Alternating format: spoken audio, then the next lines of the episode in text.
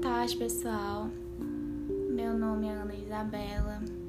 Sou do terceiro período vespertino do curso de Direito da Faculdade de Educação Santa Terezinha, mais conhecida como FESH, na qual se encontra na cidade Imperatriz do Maranhão. E estou aqui para dissertar acerca do ativismo judicial. Bom, primeiramente, Antes de entendermos o que é o ativismo judicial, é necessário que nós tenhamos em mente o que é de fato o poder judiciário. Cumpre esclarecer que o poder judiciário faz parte da tríade de poderes contemplados pela Constituição Federal, juntamente com o poder legislativo e poder executivo, sendo esses independentes e harmônicos entre si.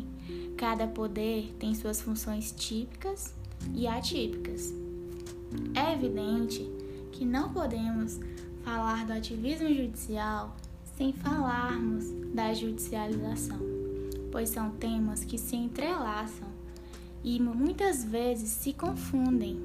O ativismo judicial é uma atitude, ou melhor, uma escolha de um modo específico e proativo que o Poder Judiciário possui em interpretar a Constituição, muitas vezes expandindo seu sentido e seu alcance.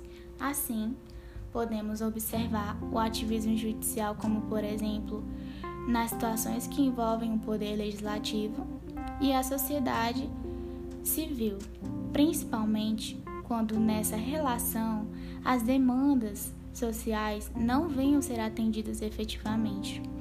Fica claro que o ativismo judicial é uma tentativa do Poder Judiciário de ter uma participação mais ampla e intensa na concretização de fins constitucionais, com maior interferência no espaço de atuação dos outros poderes.